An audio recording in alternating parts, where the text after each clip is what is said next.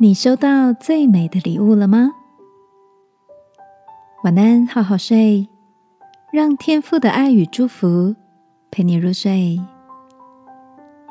朋友，晚安。今天的你一切都好吗？最近你也跟朋友或是同事们玩着交换礼物的游戏吗？还是忙着挑选包装圣诞节的礼物呢？大哥的公司趁着圣诞节期，送给每个员工的孩子一组乐高玩具。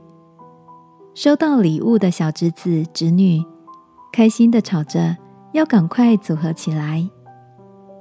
一边陪他们组合，小侄女问道：“姑姑，为什么圣诞节要送礼物啊？”你也想过这个问题吗？而刚好最近看到一篇文章，我想是针对这个问题最美的说明。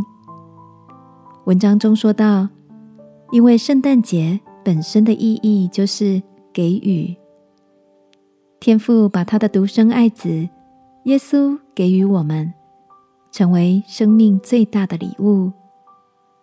不论你在忧愁、患难、害怕、病痛、不被理解、挣脱不了的坏习惯，耶稣可以带给你真正的平安。亲爱的，你认识耶稣了吗？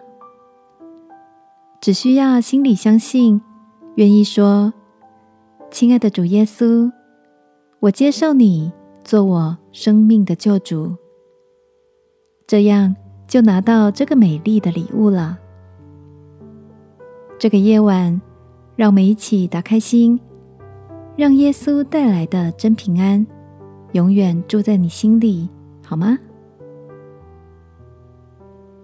亲爱的天父，我愿意打开心，邀请耶稣成为我生命的主，使我有真正的平安与喜乐。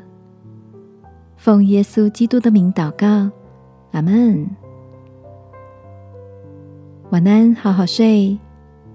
祝福你拿到最美的礼物。耶稣爱你，我也爱你。